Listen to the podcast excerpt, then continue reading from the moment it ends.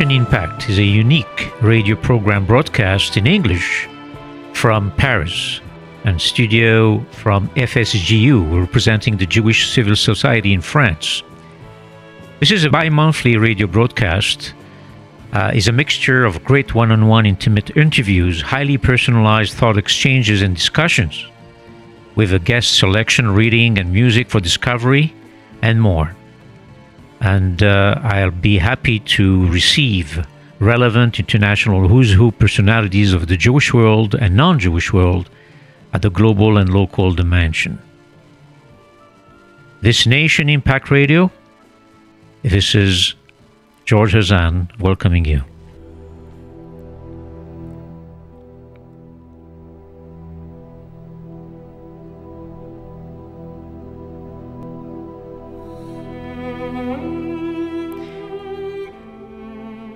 Nearly all the countries in the world have promised to improve the planet and the lives of its citizens by 2030.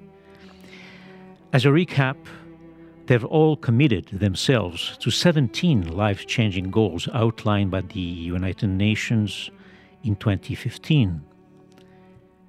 These global goals, also known as Sustainable Development Goals or SDGs, address the global challenges we face including ending extreme poverty, giving people better health care, achieving equality for women, climate change, peace, and justice. And the aim is for all nations to work together to ensure no one is left behind.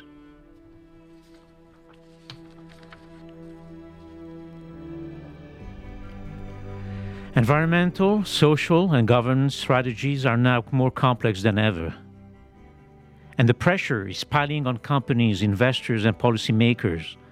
Post COP26 and in the face of war in Ukraine, the calls for change are growing louder, and pledges are being put under the microscope. The time to deliver to make ESG a reality is now but is the society as a whole willing and ready? In this special series of Nation Impact on SDGs, one can discover what are the impacts of the goals and learn how global leaders and change makers are helping to achieve them.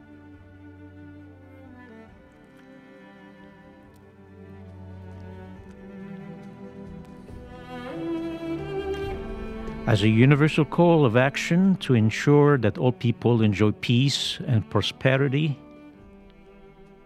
Let's engage and take action for making a positive impact on the world we choose.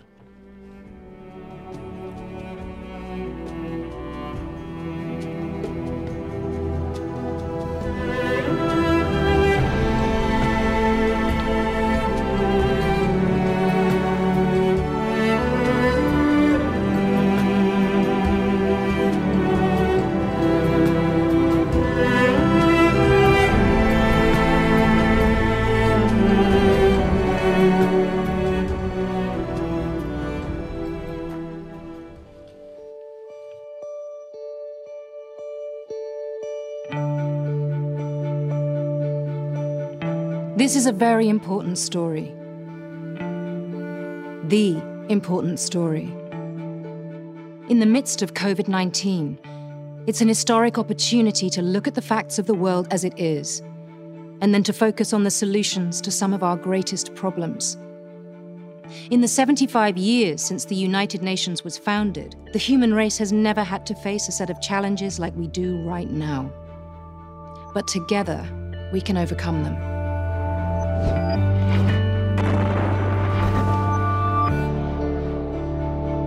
It's a myth that each and every one of us doesn't have the ability to change the world dramatically and quickly. There have been enormous shifts in power and behavior to the benefit of all humanity, and it can happen again.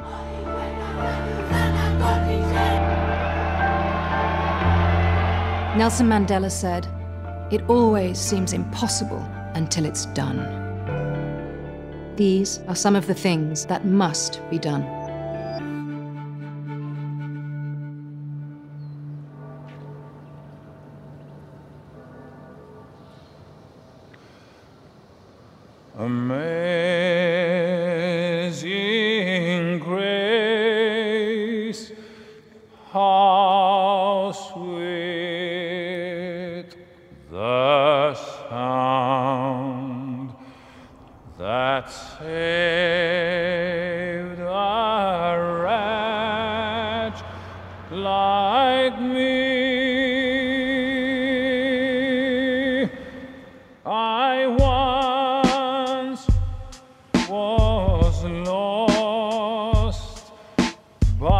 Now I'm found.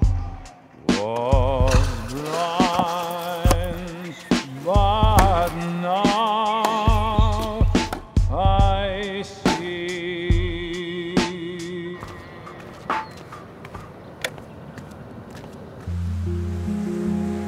September 2020. The world is still in the grip of a global pandemic.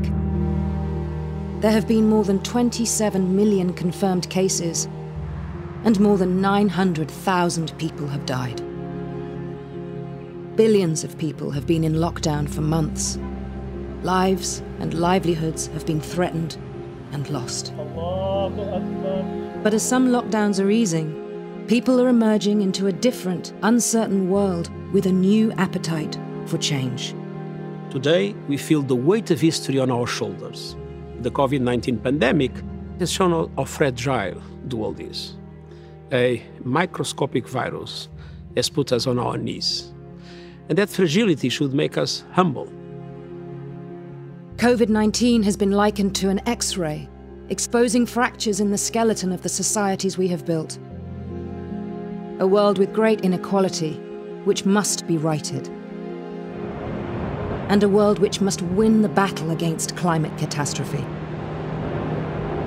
The whole planet is at stake. So, this is a moment to recognize that the way we have been moving leads nowhere and that we need to change course.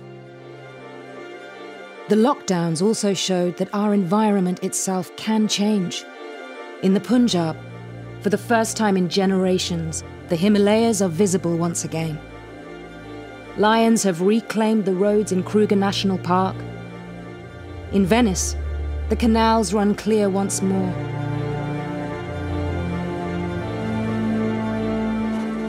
And across Italy, dolphins have returned. If you look at the response of people to COVID 19, people dramatically change their lives. But people have shown an enormous capacity to adapt to new circumstances, an enormous capacity to change the way they live, the way they work, the way they organize themselves. So, change is possible. The problem is political will. It is so decided.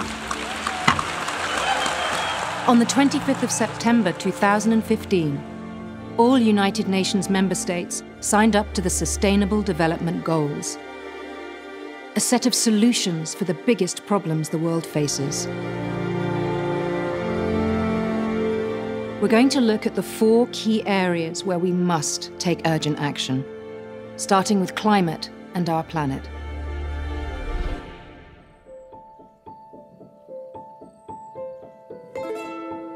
Next door's on fire. Oh my god. Okay. I'm scared. You're at risk. Leaving now is the safest option, so leave now towards the beach and shelter in place.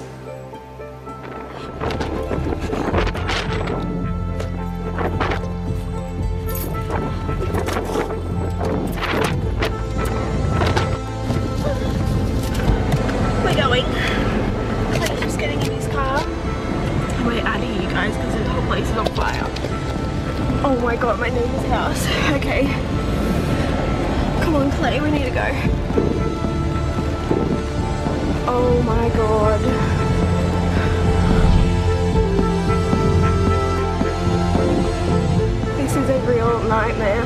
I can't believe this is real. I can't see anything. This is literally not real. This is not real. Oh my freaking god.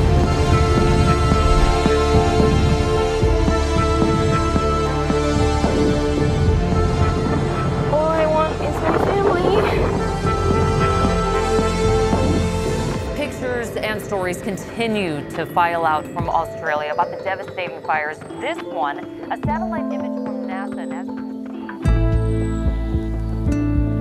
can see, que alcanzaron hasta dos metros y medio en la capital.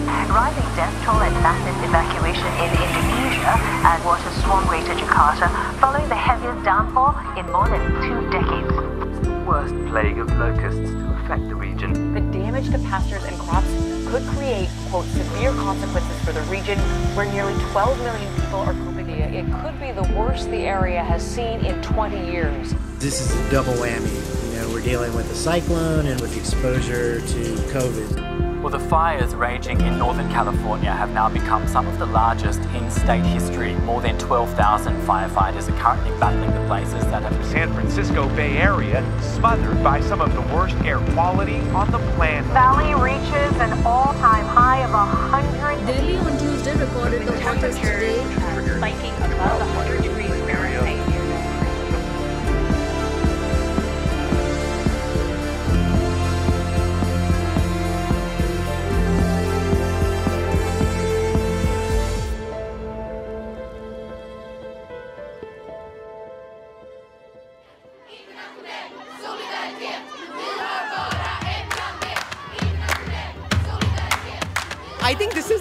important issue that we need to be talking about.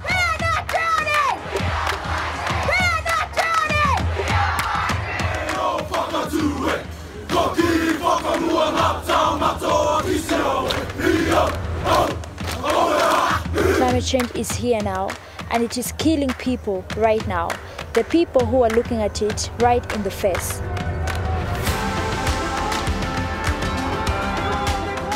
The next eight to 10 years is going to determine the quality of life for the next 100 to 200 years. We all watched with amazement when exactly one year ago, young people from all over the world took to the streets to express their feeling that we're not doing enough about climate change. We That we're not treating it like the emergency it is. It's a year later now. Have we done enough? No, we have not. And climate change is only part of this story. Our rainforests are disappearing at an extraordinary rate. One football field of rainforest is destroyed every six seconds. One million plant and animal species are on the brink of extinction. By 2050, there will be more plastic in the oceans than fish. And so climate change and our treatment of the natural world are colliding and exacerbating each other to create a perfect storm. This cannot go on. You know it, I know it, and we know what we need to do.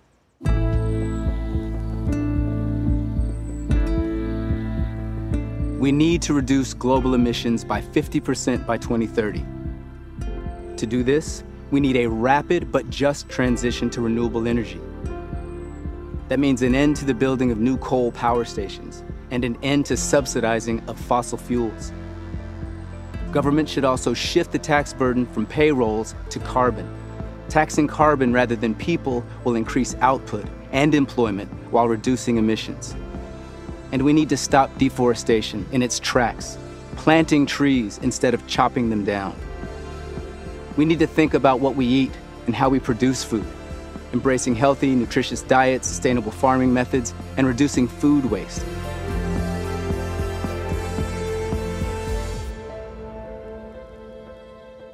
The climate crisis is an opportunity.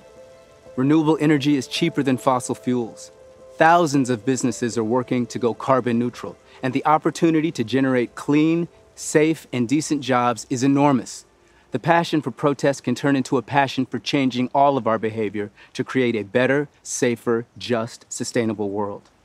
The big question we have to ask ourselves now is this As a species, are we going to be able to work together urgently to solve this? The clock is ticking.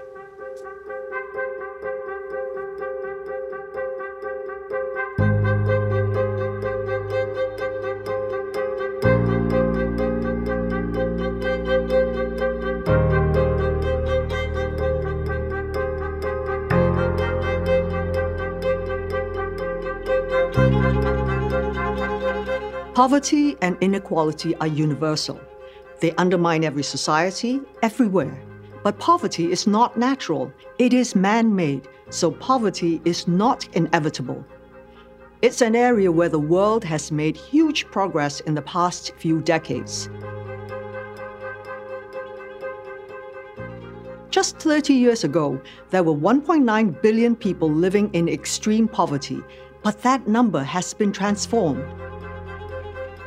In 2015, it fell to 734 million people. That's over a billion people lifted out of poverty. Billion people out of poverty is amazing. It was across the world we lifted people out of poverty. Across the world, more kids got into education. As across the world, maternal mortality was reduced. Um, across the world today, um, not many people will be left without access uh, to a mobile phone. And what that has done to empower them to, to access to education, to a livelihood, is huge. But still, almost 10% of the human race is living unbelievably harsh lives. This is largely determined by their circumstances at birth, and these high levels of inequality work against better opportunities for all. Opportunities that could change the world.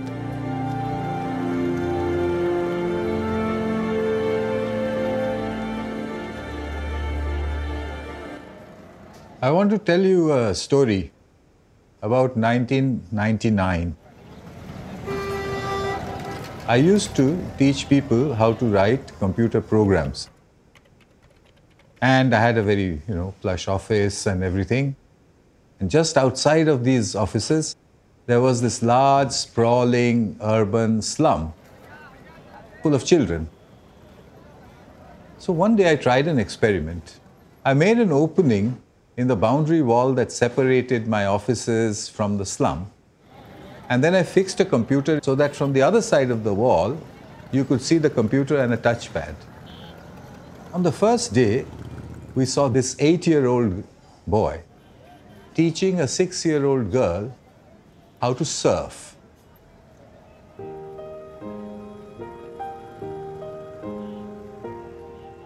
How on earth did he figure that out?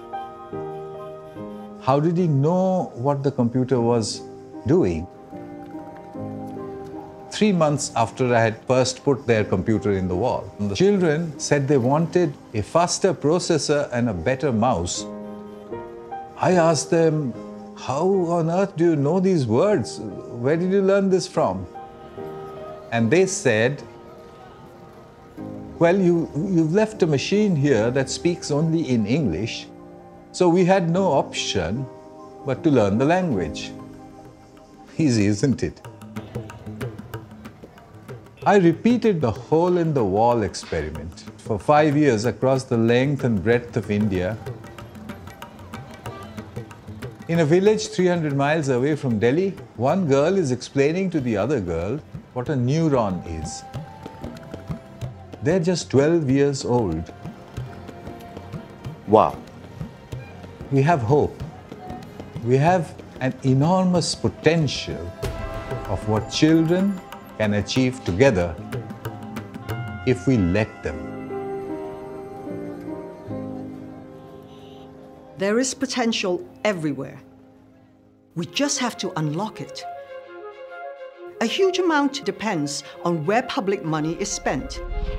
More of it must urgently go into health. Into giving everyone a safety net.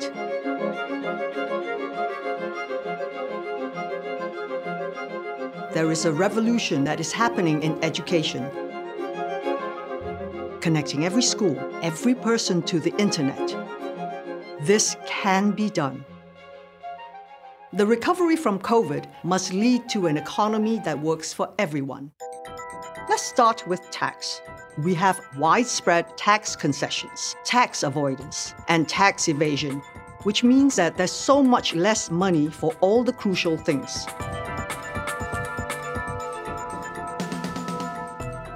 Many developing countries are weighed down by historical debts, spending more money on debt repayments than they are spending on healthcare.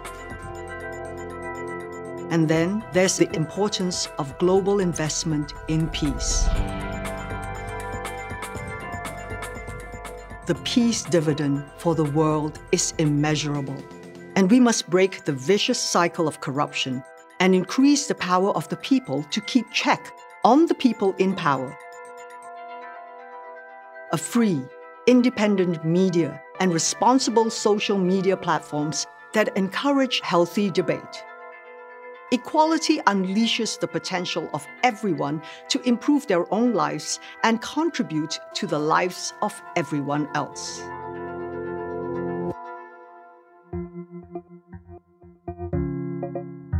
Whatever it is, coronavirus has made the mighty kneel and brought the world to a halt like nothing else could. Our minds are still racing back and forth, longing for a return to normality, trying to stitch our future to our past, and refusing to acknowledge the rupture. But the rupture exists. And in the midst of this terrible despair, it offers us a chance to rethink the doomsday machine we have built for ourselves. Nothing could be worse than a return to normality. Historically, pandemics have forced humans to break with the past and imagine the world anew. This one is no different. It's a portal, a gateway between one world and the next. We could choose to walk through it, dragging the carcasses of our prejudice and hatred, our avarice, our data banks, and dead ideas. Or we can walk through it lightly, with little luggage, ready to imagine another world and ready to fight for it.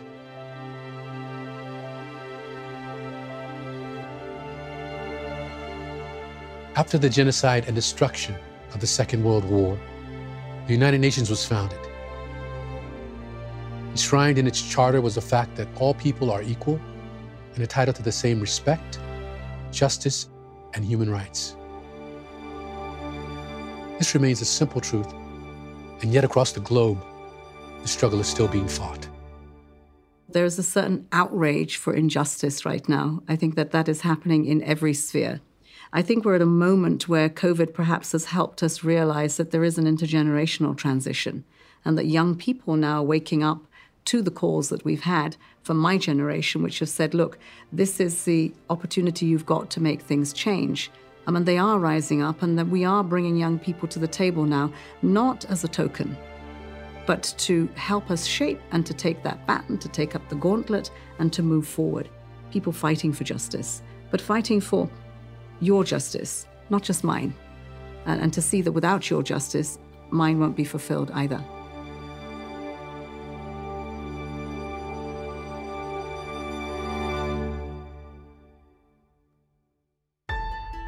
The world knows him as George.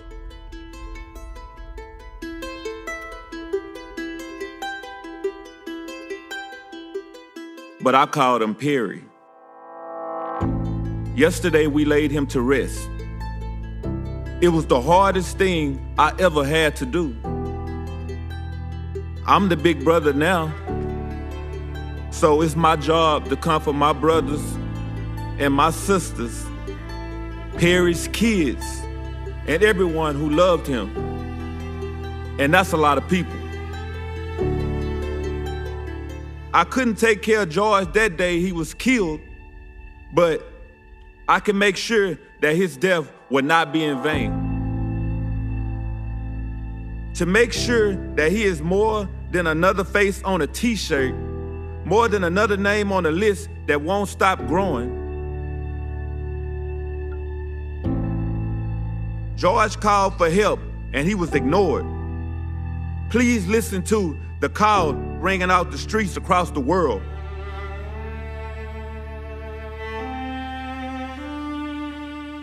People of all backgrounds, genders, and races have come together to demand change. The people marching in the streets are telling you enough is enough.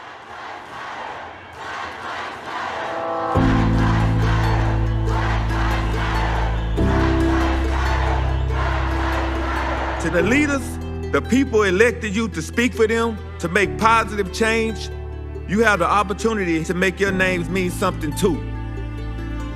If his death ends up changing the world for the better, and I think it will, then he died as he lived. It is on you to make sure his death is not in vain. Perry, look up at what you did. Big brother, you changed the world. I hope you can rest in peace with power.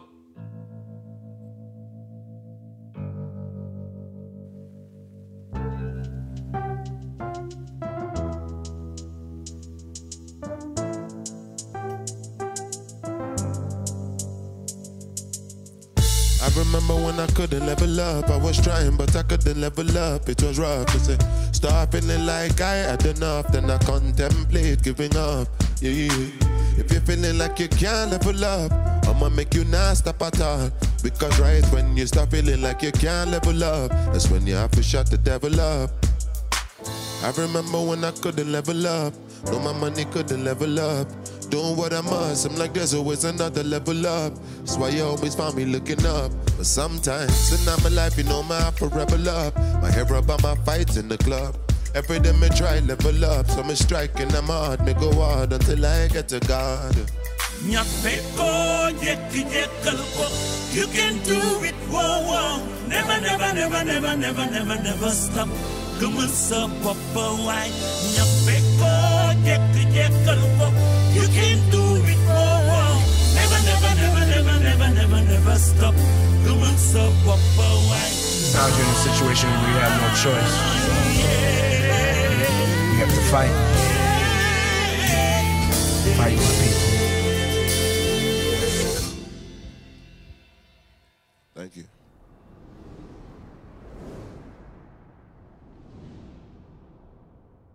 Inequality for women is one of the world's great injustices, and it is an injustice that must be and will be swept away. 75% of parliamentarians are men. 73% of managerial decision makers are men. 67% of climate negotiators are men. And 87% of the people at the peace table are men. Even though we know that when peace settlements include women, the negotiations and outcomes are more durable. Globally, almost one in five women has experienced violence in the past 12 months at the hands of a man they know. Women and girls do three times as much unpaid care and domestic work as men. The global gender pay gap is stuck at 16%. Every year, 12 million girls are married before 18. All of this has to change. It's time to stop trying to change women and start changing the systems that prevent them from achieving their potential. And this is the battle that women in this century will not lose. They are too strong, and their voices will not be silenced. I was named after a girl, an Afghani folk hero was killed in a battle. Just after I was born, my father got our family tree. It went back 300 years, but not a single girl or woman's name appeared on it. He decided to make me the first. He wrote Malala. That's me. When her father's school was closed down by the Taliban, Malala Yousafzai began to campaign for the right of young girls across the country to go to school. I have rights. I have the right of education. I have the right to play. I have the right to sing. I have the right to talk. I have the right to go to market. I have the right to speak up.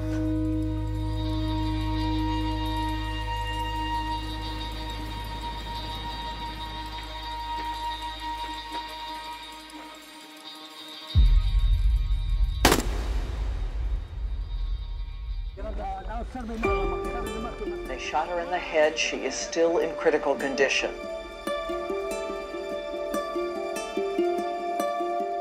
She was airlifted to a military hospital in Peshawar, where she had surgery. As surgeons battled to save her life, vigils took place throughout the world.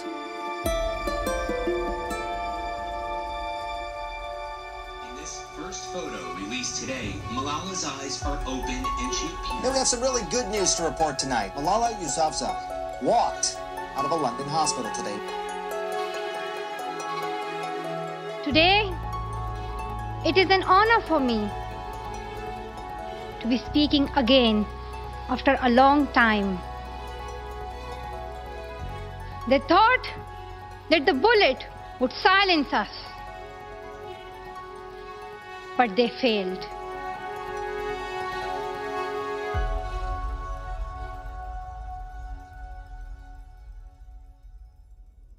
My message right now is to young people. Uh, we are living in a world where uh, things are not the way we want. Uh, we are getting a system, we're getting a world which is uh, which is unequal, which is sexist, which is racist. We have systems that are discriminating against people. Uh, our climate or environment is at risk, and there's so much that needs to be done. But I hope that young people they stand up, they raise their voices, uh, they start their activism right now. Let your age not stop you. Oftentimes we're told that you know you have to be 40 and 50 to change the world. I do not believe in that. I think you can be a change maker right now. If you are 11, if you are 16, if you are you know 30, 40, change is possible anytime. And I want you to believe in yourself and make this world a fairer, more equal, and a better place for each and every one. And once again, there are positive solutions that can turn things around fast.